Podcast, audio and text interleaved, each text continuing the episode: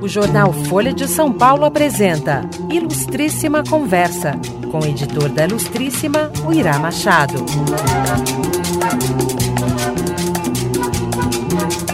Bem-vindos ao Ilustríssima Conversa, um podcast quinzenal da Folha. No episódio de hoje, eu converso com o ensaísta Francisco Bosco, autor de um livro cujo título é uma pergunta: A vítima tem sempre razão? A resposta dele é bastante direta.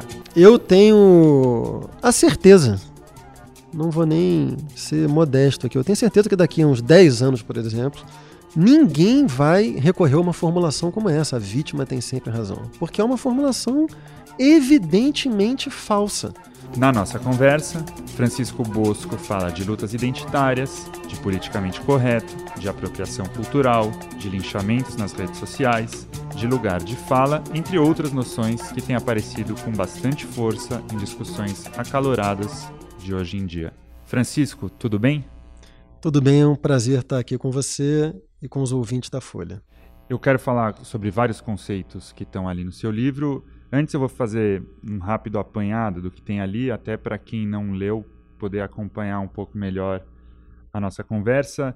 É, você não escreve desse jeito que eu vou falar agora, mas o seu objetivo principal no livro, pelo menos é, do meu ponto de vista, é fornecer um arcabouço teórico, um esquema, um modelo de pensamento para que as pessoas possam se posicionar ou analisar melhor é, o que você mesmo chama de tretas digitais, enfim, várias das polêmicas que hoje em dia se tornaram é, comuns e acirradas uh, nas redes sociais, na internet.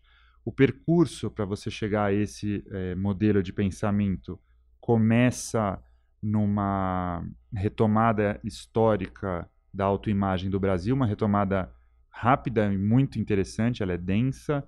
Basicamente, você mostra como o país passou de uma autoimagem muito afirmativa, serena, amistosa, cordial, para uma outra imagem de confronto. Dentro desse confronto entram as lutas identitárias, a gente já fala sobre esse conceito. Depois disso, é, você discute o que você chama de novo espaço público brasileiro, um novo espaço público que, na sua análise, começou em junho de 2013, continua com o colapso do lulismo e se aprofunda com a, a predominância das redes sociais. E aí, finalmente, você passa para a terceira parte, que é a análise dos casos concretos, várias dessas tretas digitais, o caso do turbante, denúncias de estupro ou de assédio sexual. É, esse seria um resumo bem apressado, mas acho que é, é, esse é, um, é, o, é, o, esquema geral do livro. Então, para a gente, antes de a gente chegar no seu esquema de pensamento, no modelo que você cria, eu queria te fazer algumas perguntas específicas sobre alguns dos conceitos que me parecem essenciais para essa discussão. Então, começando por lutas identitárias. Como que você define lutas identitárias hoje? Primeiro de tudo, o, o esquema que você fez de apresentação do livro está perfeitamente correto. Lutas identitárias são basicamente as lutas de grupos subalternizados, das chamadas minorias, por reconhecimento, né? a partir da premissa de que esses grupos sofrem falta de reconhecimento social. É, ou seja, existe na sociedade um poder que é um poder difuso, às vezes não muito fácil de identificar, mas que governa a vida desses, das pessoas que pertencem a esses grupos, é, que torna, por exemplo, a sua circulação social mais limitada, o seu acesso a espaços é, simbólicos importantes mais reduzido, trocando em miúdos é, é o poder que faz com que uma pessoa negra, por exemplo, se sinta constrangida a circular por espaços tradicionalmente reservados às classes médias e altas. Então, uma, uma pessoa negra não tem a mesma experiência de uma pessoa branca ao, por exemplo, entrar na classe executiva de um avião, ou ao entrar num avião, ou ao, ao dirigir um automóvel. Será essa pessoa negra que terá muito mais chance de ser parada por uma blitz, de ser confundida com um assaltante por um policial, etc. E tal. Então, as lutas identitárias são as lutas que denunciam as formas de poder contra esses grupos e tentam fazer com que a sociedade crie uma nova percepção que desconstrua esses poderes e se torne uma percepção social mais igualitária. E está falando então de, de grupos que se organizam em torno de traços de identidade que não têm é, necessariamente ou provavelmente nenhuma relação com renda, por exemplo. Exatamente. Por definição, as lutas identitárias são aquelas que não se confundem com a luta de classes. A luta de classe ela tem uma dimensão que é diferente das lutas identitárias na medida em que lutas identitárias são aquelas de grupos que são marcados por uma objetificação. E essa objetificação, ela é inescapável. Uma pessoa negra, uma pessoa trans, pessoas que têm objetos sexuais que não são ortodoxos, né? homossexuais. É. Então, todas essas pessoas têm nas suas identidades esses marcadores que são muito profundos, muito profundamente associados à sua condição de sujeito. É diferente da questão de classe. Não é classe, você pode, você pode ser pobre hoje, mas você pode estar de classe média amanhã, não é um marcador direto e profundamente ligado à sua identidade. Uma crítica comum é a de que os grupos identitários fazem um recorte nada republicano em torno do que é o ser humano. Ou seja, em vez de definir alguém por ser humano e tentar almejar uma universalidade é, dos direitos e das características da pessoa, esses grupos estariam lutando por traços muito particulares. Então, é, é o oposto da ideia de universalidade que deveria presidir um conceito republicano. Como que você encara esse tipo de restrição que, em geral, vem da direita aos grupos minoritários que fazem lutas identitárias? Você tocou muito cedo numa questão muito central e nevrálgica, difícil de sintetizar numa só resposta. Eu acho que uh, o meu, essa resposta ela vai acabar sendo acrescentada por outras partes da nossa conversa, tá? Eu acho que, por um lado, é, a questão do universal e a questão do particular, essas duas dimensões são irredutíveis e complementares. Então, eu acho que pode-se até questionar a centralidade que a luta por reconhecimento, que o conceito de reconhecimento assumiu no campo político nas últimas duas décadas, por exemplo. Né? Mas, por outro lado, não se pode dizer que essa luta seja uma luta que deveria ser completamente subsumida, absorvida pela luta universalista, que é a luta da perspectiva de classe. Por quê? É, não apenas a perspectiva teórica, mas a própria experiência histórica do século XX mostrou que as experiências de socialismo real não foram capazes de eliminar as desigualdades que não eram desigualdades de classe, que eram desigualdades de reconhecimento. Né? Então, no regime stalinista ou no regime castrista, houve, por exemplo, intensa perseguição a homossexuais. Né?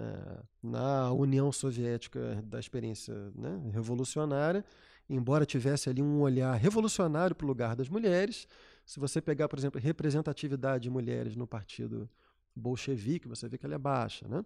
Então, essas lutas elas são irredutíveis e complementares. Para usar a frase da Nancy Fraser, justiça é uma questão de, de distribuição e de reconhecimento ao mesmo tempo.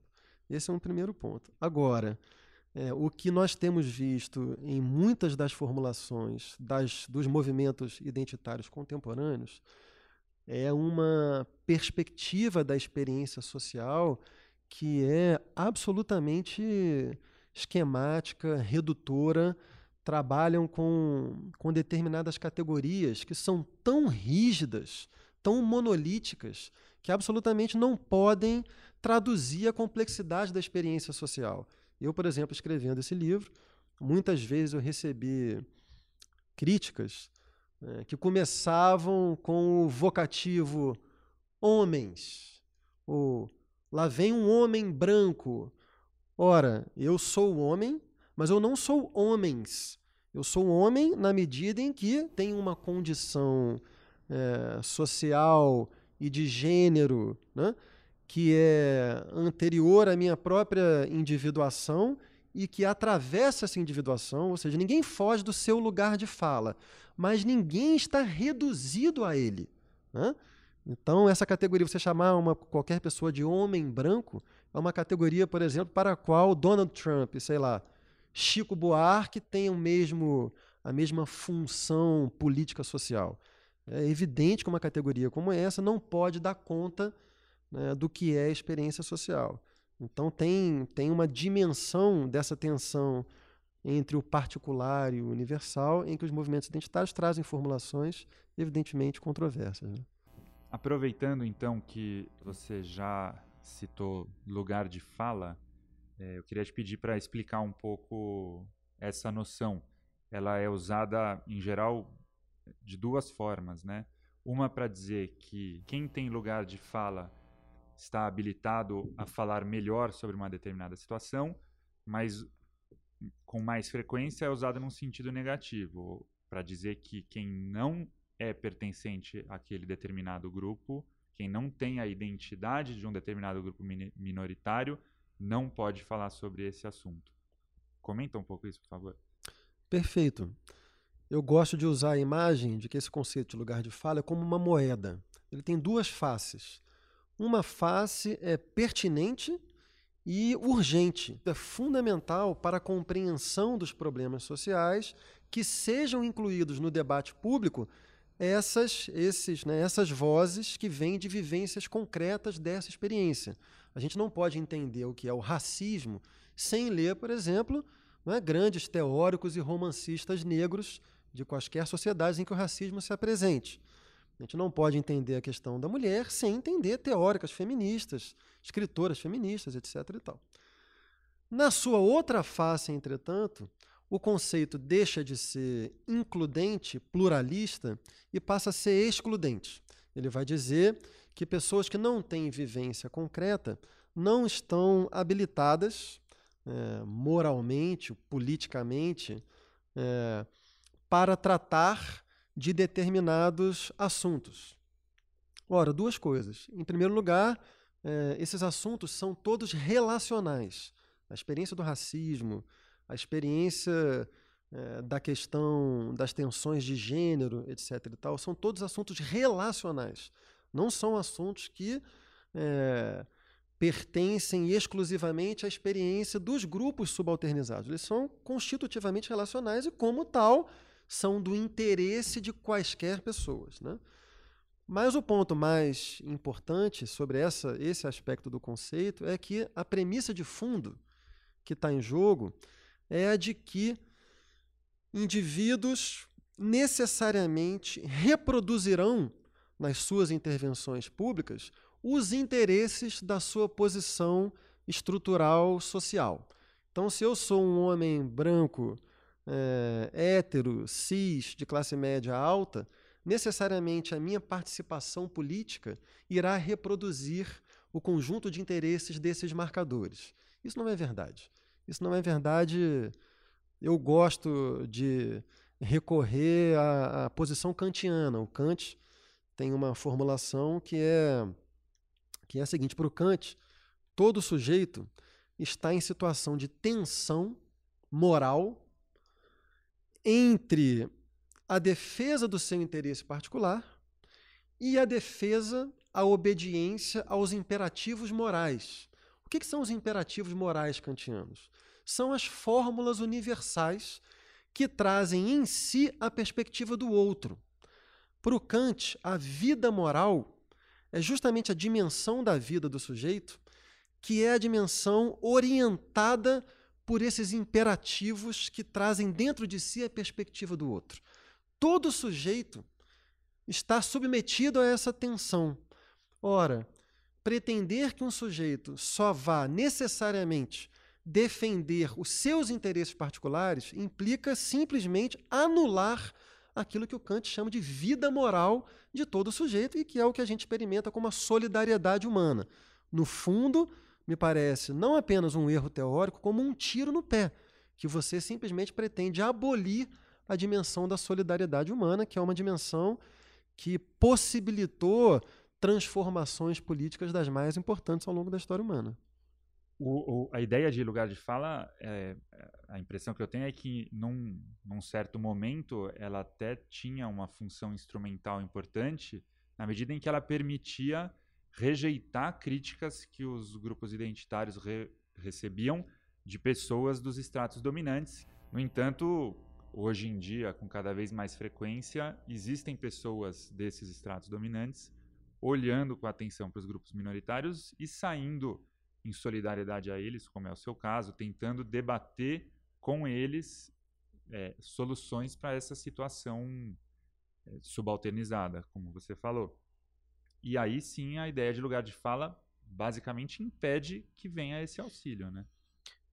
É isso. Aí você tem que pensar quais são as implicações estratégicas disso, né? Do ponto de vista político, na minha opinião, é, é problemático. Assim, eu entendo para recorrer a, a, conceitos que também estão no livro, não sei se você iria passar por eles, mas são conceitos importantes da teoria social contemporânea, que são os de bridging e bonding. Né? São duas estratégias de ação coletiva, de organização coletiva para lutar politicamente. Né?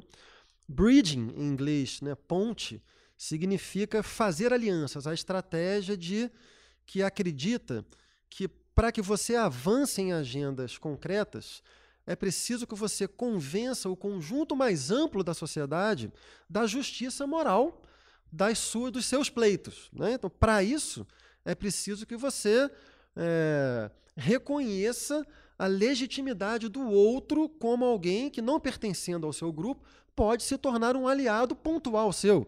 Não precisa necessariamente que exista uma convergência em todos os aspectos, mas que, em determinados aspectos, você pode se aliar a eles para fazer a sua agenda avançar. A outra estratégia é de bonding. Bonding né, significa aliança, laços, criação, portanto, de laços extremamente coesos entre pessoas de um mesmo grupo. Ora, essas duas formas de estratégia, a meu ver, elas são complementares. E, no entanto, existe um desequilíbrio nesse momento em favor das estratégias de bonding.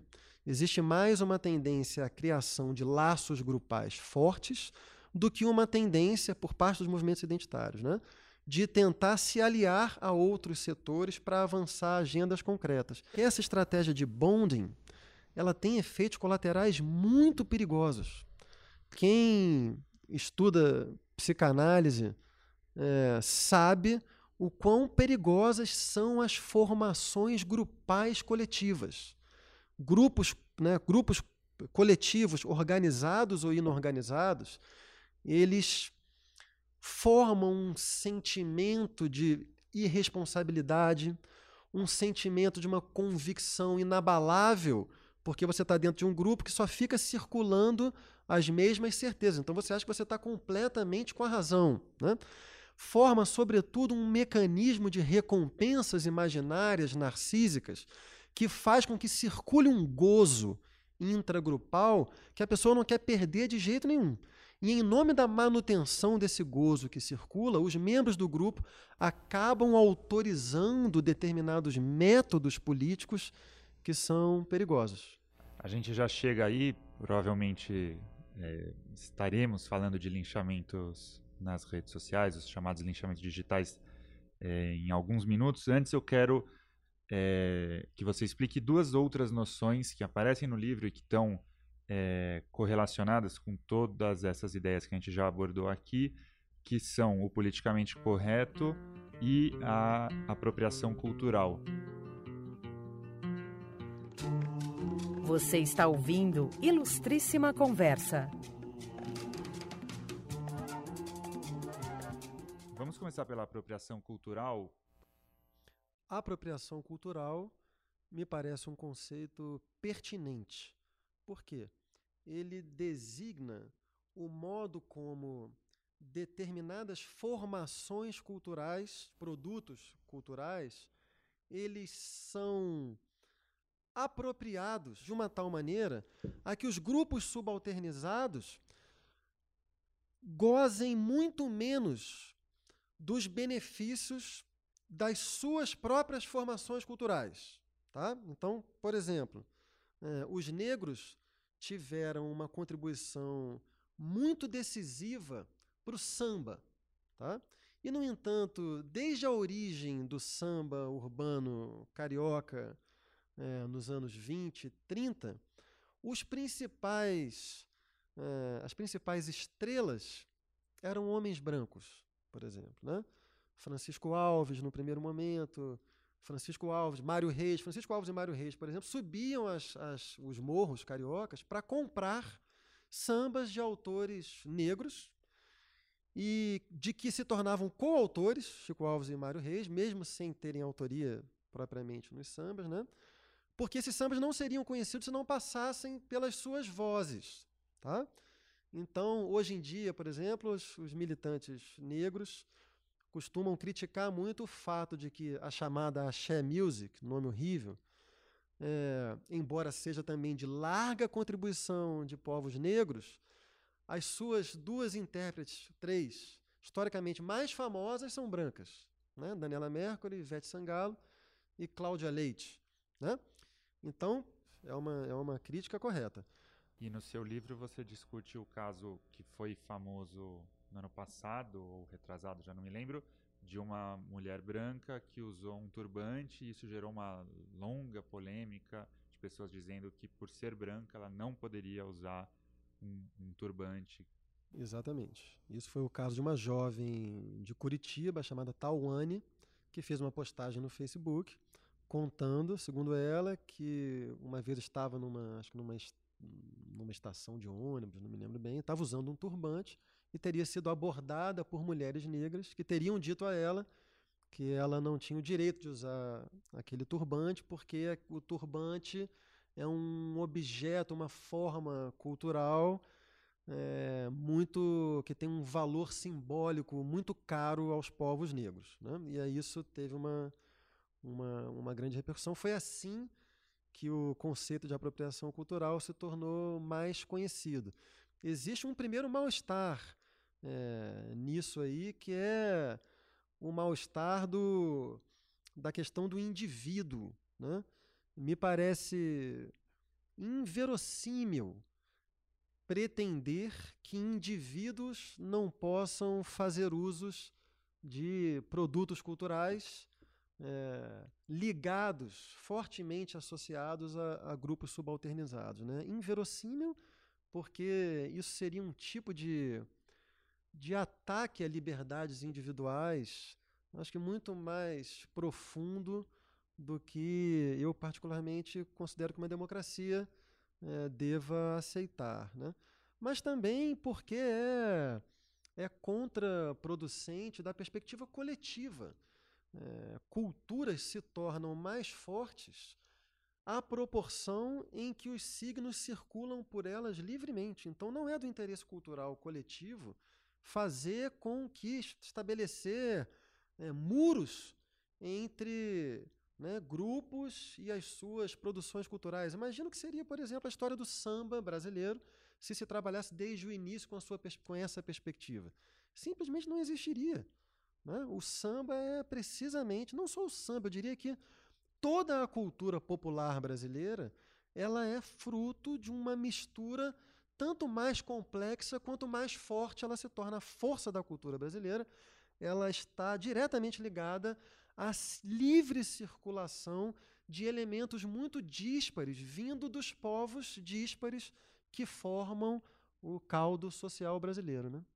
É, Francisco, vamos para o último conceito antes de é, finalmente chegar ao esquema de pensamento para lidar com essas tretas digitais, que é a ideia de politicamente correto. É uma noção que é questionada, inclusive no, no nível da própria noção, ou seja, tem gente que você mesmo fala no livro, a ideia de politicamente correto já nasceu torta, mas de qualquer maneira é uma noção que está aí tem gente que luta a favor do politicamente correto, tem gente que luta contra, inclusive tem gente dizendo que por causa do politicamente correto o mundo está ficando muito chato, tem gente que ironiza esse tipo de afirmação, mas enfim, eu queria que você é, explicasse o que é a ideia do politicamente correto, de onde ela veio e para que ela serve. A expressão politicamente correto, ela nasce como uma reação vinda de setores conservadores, reação a uma determinada movimentação política que emergiu nos Estados Unidos, no meio universitário americano, nos anos 80, 90. São as chamadas, foram as chamadas uh, cultural wars, as guerras culturais. O que, que aconteceu aí? Por conta de um conjunto de formulações teóricas das ciências humanas no século XX, foi se formando a percepção de que o sistema de representação de uma sociedade, o cânone literário, o cânone filosófico, as opiniões, eh, os discursos mais consolidados que circulam e formam o debate público, todo esse sistema de representação ele não é neutro. Ao contrário, ele foi se formando historicamente como uma espécie de sedimento dos grupos que ganharam as brigas históricas, os grupos historicamente dominantes, que são, em geral, homens brancos, ricos, etc. E tal.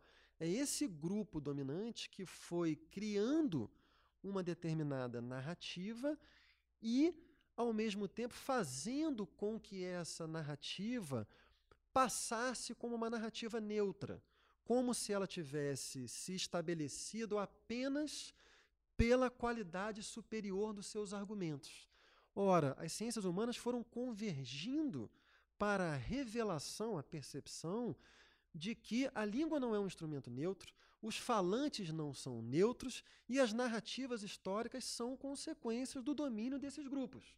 A partir dessa percepção, determinados grupos subalternizados passaram a um identificar e tentar transformar determinados marcadores linguísticos que serviam para a manutenção do status quo social. Então, se você nos Estados Unidos usa a palavra nigger, você está usando uma palavra que tem uma tradição de opressão aos povos negros enorme. A palavra nigger é uma prova viva de que a linguagem não é um instrumento neutro. A cada vez que você usa um termo como esse, nigger nos Estados Unidos ou viado no Brasil, você está reproduzindo os preconceitos que circulam dentro da língua. Tá? Esse é um ponto. Ao mesmo tempo, passaram a questionar as formas, o, o sistema de representação. Então, passaram a, a problematizar o fato de que um currículo de, de universidade em filosofia, por exemplo, praticamente que só continha filósofos brancos, euro, homens brancos europeus. Então passaram a pleitear a entrada no sistema de representação de pensadores negros, de escritores de países colonizados, de mulheres, etc, etc, etc. Em reação a isso que era uma luta evidentemente política, os setores conservadores criaram a expressão politicamente correta, politicamente correto, que visava desqualificar, a deslegitimar a justiça dessas próprias lutas, né? como se isso fosse uma fantasia linguística sem nenhuma consequência social e com o um único objetivo de espezinhar as pessoas. Né? Um pouco isso que você falou de essa, essa figura muito frequente de falar que o mundo está ficando chato. O mundo está ficando chato, não se pode fazer isso, não se pode ficar aquilo. Ora, é evidente que é chato ter os seus, as suas liberdades limitadas. Mas você tem que ter o senso moral de perceber que se essas suas liberdades são tais que se exercem socialmente como um poder contra determinados grupos, você tem que aceitar que essas liberdades sejam limitadas, porque elas não são propriamente liberdades, elas são exercícios de poder. Né? Devem ser consideradas liberdades apenas as formas de vida em todos os campos, verbais, sexuais, artísticas, etc., e tal, que não interferem na liberdade alheia. Então, esse é o campo do politicamente correto. Ele nasceu assim, a expressão é geralmente utilizada por setores conservadores para desqualificar a natureza dessas lutas e a sua premissa fundamental, que é a premissa de que a língua não é um instrumento neutro e, como tal, deve ser considerado um campo de luta, um campo de disputa.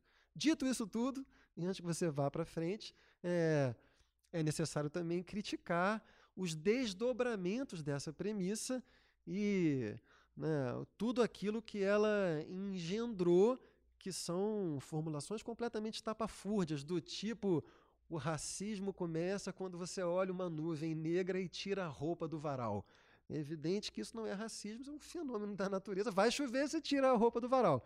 Então tem que tomar cuidado para que uma premissa correta não seja deturpada em formulações estapafúrdias. Eu ia te perguntar justamente isso, alguns exemplos concretos de, de momentos em que a luta no plano da linguagem é, se torna exagerada. Quando que essa luta no campo da linguagem ultrapassa um limite do razoável?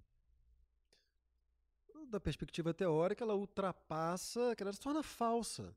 Toda vez que um determinado termo ele não tenha efetivamente sentido preconceituoso. Né? Não me ocorrem muitos exemplos, mas um deles é. Eu conheço grupos de militantes identitários que não usam mais termos como esclarecer ou iluminar. Em troca, no lugar disso, usam, por exemplo, negritar. Ora, em primeiro lugar, esclarecer e iluminar não fazem referência à cor branca e, por metonímia, a uma suposta uh, white supremacy, uma superioridade branca. Né? Quando a gente diz esclarecer ou iluminar alguma coisa, a gente está usando uma, uma metáfora que remete ao campo óptico. A gente só consegue ver alguma coisa com clareza quando estamos num ambiente iluminado. Então, fazer, pretender que esses termos sejam preconceituosos é uma espécie de sectarismo pouco inteligente, é uma tolice, né? E que acaba sendo ruim para o movimento, porque, evidentemente, que isso é capturado pelos setores conservadores e acaba servindo também metonimicamente como se pudesse atestar a fragilidade da premissa geral, quando a premissa geral é pertinente. Se os termos forem preconceituosos, significa que você está reproduzindo a estrutura preconceituosa social. Deve ser criticado. Agora, se não forem, é sectarismo misturado com pouca inteligência. Você está ouvindo Ilustríssima Conversa.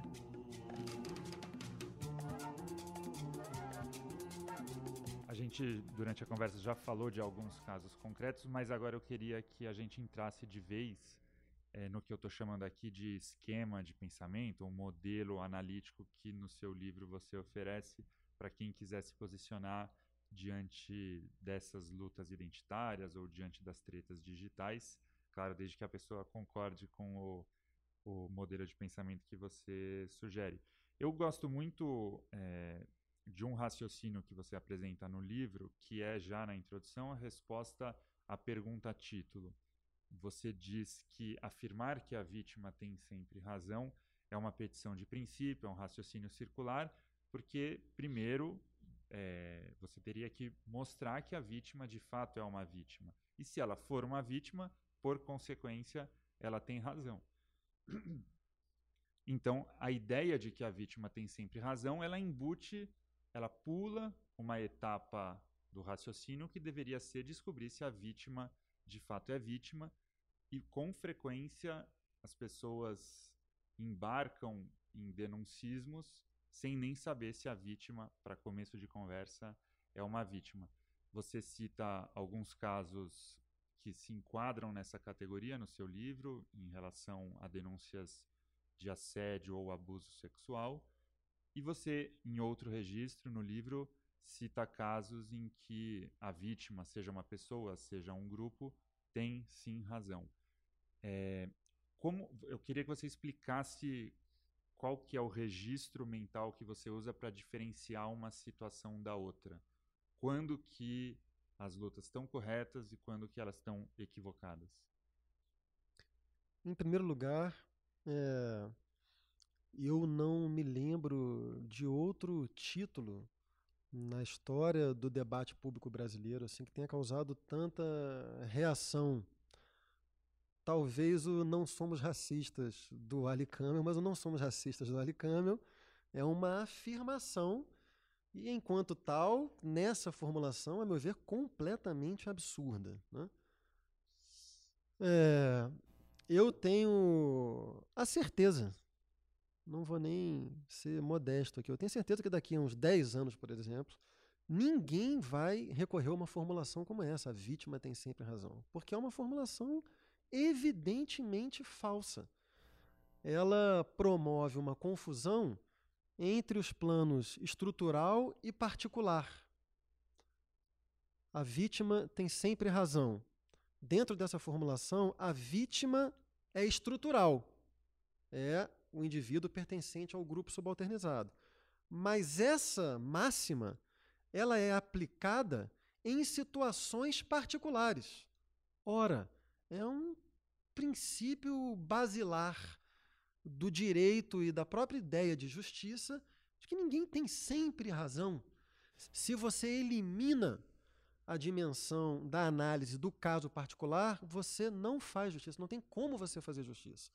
E é justamente isso o que pretende essa máxima: a vítima tem sempre razão. Ela pretende que vítimas estruturais tenham razão em quaisquer casos concretos. Isso é evidentemente falso. Agora, por que, que se chegou aí? Isso é uma resposta a uma situação histórica de injustiça contra grupos subalternizados. No caso das mulheres, onde essa máxima é mais usada. Né? As mulheres são historicamente objeto de assédio sexual e até estupro, e assédios sexuais e estupros são muito difíceis de serem comprovados. Essa dificuldade de comprovação no contexto de sociedades patriarcais machistas levavam a injustiças em séries. Uma mulher vai fazer uma denúncia de um assédio sexual ou de um estupro e ela começa a ser desqualificada já pelas instâncias institucionais. Então você vai na delegacia, principalmente antes de haver delegacia de mulheres. Né? Você vai na delegacia, você é recebido por um homem, um homem reproduzindo um comportamento machista, desqualifica a sua palavra. A mulher sofre uma segunda violência. No trato, na repercussão social, ela tende a ser desacreditada. Então, isso fazia, evidentemente, com que os casos fossem subnotificados e subpunidos. Em resposta a essa flagrante injustiça histórica, o que que certo movimento feminista fez? Simplesmente inverteu a injustiça. Lá onde as mulheres eram injustiçadas, agora os homens serão potencialmente injustiçados. Então, lá onde a vítima nunca tinha razão, agora a vítima tem sempre razão. Não é fazer justiça, é simplesmente inverter a injustiça que agia sobre um grupo e agora age sobre o outro. Não me parece a melhor maneira de fazer justiça. Mas uh, num paralelo mal feito, mas que talvez ajude a, a provocar a, a, reflexão em torno desse, desse seu modelo de pensamento. É, pegue o caso das, das, das políticas afirmativas, caso de cotas raciais, por exemplo. É, muita gente defende que as cotas existam, nem que seja por um período determinado de tempo, para inverter uma situação é, estrutural na qual pessoas de cor negra têm menos acesso a situações de poder na sociedade, têm menos acesso à universidade, têm menos acesso a boas escolas, têm menos condições de disputar concursos públicos de qualidade como decorrência de um longo histórico de desigualdade social. Então, no caso das cotas, por exemplo, o desequilíbrio teria o propósito de reequilibrar o jogo dali a X anos. É, você não acredita que isso seja possível de acontecer também a partir desse tipo de luta identitária, como no caso das mulheres? Tem uma diferença fundamental, que é a seguinte: no caso das cotas, que eu sou absolutamente a favor, trata-se de uma tentativa de correção de um problema estrutural e uma tentativa que age em âmbito estrutural. Tá? É, o Stanley Fish, que é um teórico americano importante nesse debate, ele fala uma coisa muito importante. Assim, ele fala as pessoas que são contra ações afirmativas, né, é, argumentam que elas não são republicanas, que elas, portanto, elas são ações desequilibrantes, quando ações aceitáveis, elas teriam que ser todas de caráter universal, equilibradas, né? oportunidades para todos. E, no entanto, ele observa, nós nunca consideramos inaceitável que quando um organismo é, tem uma doença, nós combatamos o desequilíbrio instaurado por essa doença com uma ação ela mesma desequilibrante, que é um antibiótico, por exemplo. Um antibiótico ele age no organismo para combater um desequilíbrio. Age de uma forma desequilibrante, mas, portanto, para restaurar o princípio do equilíbrio e chegar mais próximo de uma ideia de universalidade e de igualdade. Tá? Qual é o problema é, das, das formulações como a vítima tem sempre razão? É que elas têm consequências que atingem o que eu considero serem direitos fundamentais de indivíduos. Então, se um homem, por exemplo, sofre uma denúncia de, por exemplo, assédio sexual, né? e essa denúncia é uma denúncia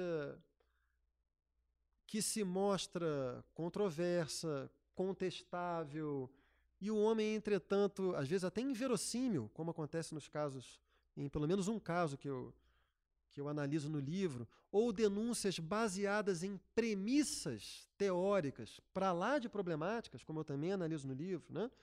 se, entretanto, essas denúncias são acatadas sumariamente pelo suposto fato de que a vítima tem sempre razão, o que está acontecendo é uma violação de um direito fundamental do indivíduo, de qualquer indivíduo, qualquer indivíduo tem o direito a um devido processo legal, tem direito ao contraditório, tem direito à presunção de inocência. Ora, esses elementos basilares do direito e da justiça estão sendo é, atacados, desrespeitados por alguns setores desse movimento identitário. Né? Mas para insistir nesse ponto, mulheres, por exemplo, ou negros, ou homossexuais, ou pessoas trans, também poderiam responder que elas, essas pessoas, estão o tempo inteiro sendo violadas nos seus direitos fundamentais, pelo menos em alguns dos seus direitos fundamentais. Elas não têm o direito de reagir a isso? Olha, o que eu critico no livro são justamente as formas de reagir a isso que se mostram como apenas uma inversão da injustiça. Então, lá onde você é injustiçado, você inverte o princípio e injustiça o outro. Eu não, eu não concordo, eu não aceito particularmente que esse princípio seja um princípio socialmente aceitável. Você não, você não pode é, introjetar, assimilar a perspectiva do outro dominador e passar a agir socialmente dentro desse paradigma da, da dominação. O que se deseja é a construção de uma experiência social onde não haja esse poder, não haja esse domínio. Onde não haja de nenhum dos lados. Não haja de nenhum dos lados. Desculpa, assim, eu sou completamente a favor a cotas, a programas, leis de que garantam representatividade de grupos subalternizados. Acho absurdo, por exemplo, que o parlamento brasileiro tenha nos últimos anos uma média de apenas 10% de mulheres no sistema legislativo, como é que você vai considerar que um tema como, por exemplo, a descriminalização do aborto pode ser tratada de forma efetivamente democrática num parlamento que tem 10% de mulheres? Então, eu sou a favor de quaisquer medidas que tornem a experiência social mais democrática e plural, desde que essas medidas não atinjam o que eu considero que sejam direitos fundamentais dos indivíduos. É, Francisco, no seu livro você analisa alguns casos. Eu não quero que a gente debata esses casos. Quem quiser saber a solução, recomendo que leia o livro. Eu queria só pedir que rapidamente você analisasse é, dois casos mais recentes das fantasias do carnaval desse ano. Como você considera esse tipo de movimentação para proibir o uso de fantasias por parte de alguns segmentos da sociedade? Eu considero impertinente. Não, ninguém conseguiu provar para mim, ninguém conseguiu me apresentar um argumento convincente de que se fantasiar de outra pessoa, de outro grupo, seja uma forma de preconceito. Ah, não consigo ver nenhum argumento nesse sentido. Eu acho que é mero, é mero sectarismo. É, você forma um determinado grupo conceitual, as pessoas passam a desdobrar aqueles conceitos, assim, é, mas nesse caso de uma forma impertinente, autoritária, é, invasora de, de liberdade individual. Quem é você para dizer que eu não posso me vestir de uma determinada maneira? Menos que você me prove que eu me vestir de uma determinada, de uma determinada maneira esteja ofendendo a pessoa. Não, isso não aconteceu. Acaba tendo é, como consequência política um resultado muito ruim para esses grupos. Acho assim que é para as pessoas que não conhecem profundamente o debate e que são apresentadas a esse debate identitário por casos como esse, as pessoas tendem a ridicularizar e com razão esses movimentos identitários. Então acaba tendo um efeito político ruim e ainda apresenta o velho problema que é o problema da representatividade. Existe por parte desses militantes identitários assim a, a tentativa permanente de falar em nome de um suposto nós, que é fictício, é uma construção para fins políticos. E muitos dos ataques que os críticos aos movimentos identitários sofrem, como eu, decorrem da tentativa desesperada de manutenção dessa ficção do nós. É, é muito difícil para esses grupos aceitarem o dissenso. Isso foi muito nítido é, na recepção ao meu livro. É, a maior, a totalidade, na verdade, assim, dos militantes identitários é, mais ostensivos no meio digital e tal, reagiu ao meu livro, primeiro, sem o ler, na sua imensa maioria, é, e mesmo quando o liam, tentavam concentrar a discussão nas condições de possibilidade e legitimidade desse livro. Lá vem um homem branco, hétero, cis, falar de minorias, etc. E tal. Eu tive extrema dificuldade em conseguir debater publicamente os argumentos que eu apresento no livro. Eu não me lembro de nenhuma militante identitária, nenhuma, que tenha debatido minimamente a fundo o que eu apresento sobre a perspectiva das Red Femmes americanas. Nenhuma, porque o campo argumentativo é o campo universal por excelência. O argumento, a argumentação é o lugar que, como diria Derrida, assassina qualquer origem. O argumento não tem pai, não tem posição estrutural. Se você fica ali só no argumento, que é muito fácil, você em vez de debater um argumento, você fala: esse é o argumento de um homem branco. Então, necessariamente, ele corresponde aos interesses de um homem branco, de classe média, cis, etc. E tal. Então, isso te né, evita que você debata o argumento. Quando você reconhece a dimensão argumentativa, você perde aquilo que é o ativo principal desses grupos, que é a sua condição identitária. Daí a reação a debater o livro. É, é até curioso porque você, no livro, fez um esforço claríssimo de se proteger dessas críticas que você antecipava. Então, por exemplo, ainda no começo do livro, é, você diz ali claramente que a perspectiva teórica, crítica e política deste livro é a de reconhecimento fundamental da legitimidade e da relevância dos movimentos sociais identitários, dos quais, portanto, você diz, se considera um aliado no sentido mais amplo e decisivo. E você já dizia ali que já podia vislumbrar se formarem no horizonte as nuvens pesadas, você não usou nuvens negras, não sei se foi de propósito, as nuvens pesadas das desqualificações e ataques a priori pela sua mera condição de sujeito. Ainda no mesmo capítulo, é, é, você termina dizendo que o seu objetivo ou a sua intenção é que é encontrar um espaço de debate entre dois extremos. E no meio do livro, antes de entrar na análise dos casos concretos, você repete o, o alerta, insiste que não desejaria que o livro é, fosse esvaziado. Você diz, como está claro a esta altura, escrevo da posição teórica e política de reconhecimento das lutas identitárias. E ainda assim, você recebeu muitas críticas, né? É, como que você se sentiu é, diante dessas críticas? É, você esperava, mas claramente você não queria. Você pretendeu evitar essas críticas. Não houve nada de surpreendente, era totalmente esperado, a não ser o em relação ao título. O título foi mais é, polêmico e ofensivo para as pessoas do que eu supunha.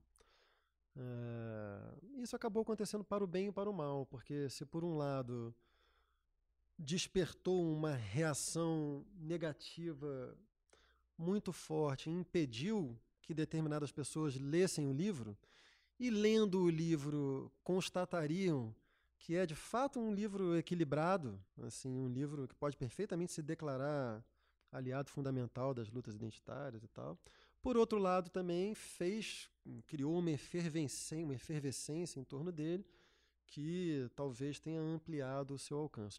Eu sempre, nunca me iludi, é, tinha todas as, as, as ferramentas teóricas para acreditar que os setores mais militantes iriam reagir da maneira como, como reagiram. No entanto, eu não escrevi esse livro para eles. Eu escrevi esse livro precisamente para um conjunto mais amplo da sociedade é, que não conhece profundamente esse debate, que vai pegando esse debate assim é, por essas tretas que eclodem de tempos em tempos, e eu queria consolidar e expandir esse espaço que é o espaço de reconhecimento fundamental das lutas identitárias, mas de possibilidade de criticar eventuais métodos e premissas suas. Esse espaço ele vinha sendo justamente sufocado, anulado por esses grupos identitários. Esses grupos identitários não interessa a eles que haja esse espaço. Interessa a eles monopolizar esse discurso, né? é, ter esse discurso exclusivamente nas suas mãos. Então eu nunca falei para eles eles têm todas as razões políticas e psicanalíticas é, para me rechaçarem como rechaçaram. Eu falei para o conjunto mais amplo da sociedade, porque eu sempre soube, e isso acabou se revelando, que esse debate, se trazido para o conjunto mais amplo da sociedade, ele seria decisivamente deslocado, como foi quando eu publiquei esse livro em novembro de 2017. Quase ninguém, quase ninguém mesmo, tinha a coragem de se contrapor publicamente aos movimentos identitários. Eu fui ali na frente e escrevi o livro. Tomei muita porrada, etc. e tal. Abri um debate. É, desculpa falar nesses termos, é realmente o, o que eu penso, assim, me permita nesse momento um pouco de falsa modéstia. Alguns poucos meses depois, muita gente já se sente mais confortável para falar e já não há o mesmo poder de intimidação desses grupos. O debate se abriu e o que você vê quando você sai dessa bolha de esquerda, de rede social, identitária, o que você vê é que setores mais amplos da sociedade brasileira não compram, não compram determinadas premissas e determinados, é, determinados métodos dos movimentos identitários. Então, o meu objetivo era tornar esse debate mais público, porque eu tinha certeza de que, tornando-o mais público, ele seria criticado lá onde ele deve ser criticado. E, e fazendo isso, eu mantive o tempo todo o cuidado para que eu mesmo não fosse capturado por discursos conservadores, como considero que não fui. As pessoas de direita que escreveram sobre meu livro é, o elogiando, em geral, faziam com certo comedimento, que sabem da minha trajetória, e sem deixar de marcar suas diferenças em relação ao livro. Então, os cuidados que eu tomei foram todos cuidados estratégicos para tentar marcar e consolidar esse espaço, que é um espaço de reconhecimento das lutas identitárias, mas de capacidade, ora bolas, de fazer críticas a elas. Eu não aceito nenhum movimento, em nome de nenhuma justiça estrutural, que se dê o direito de ser autoritário e pretender que determinados indivíduos ou grupos não possam tratar de determinados temas.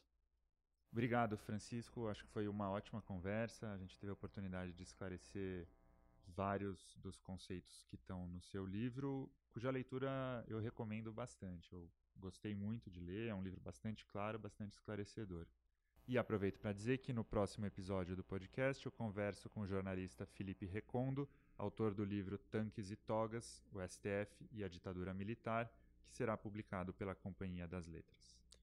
Eu que agradeço a você pela leitura atenta e pela oportunidade de discutir mais profundamente esse livro que tematiza uma dimensão muito importante da experiência social brasileira.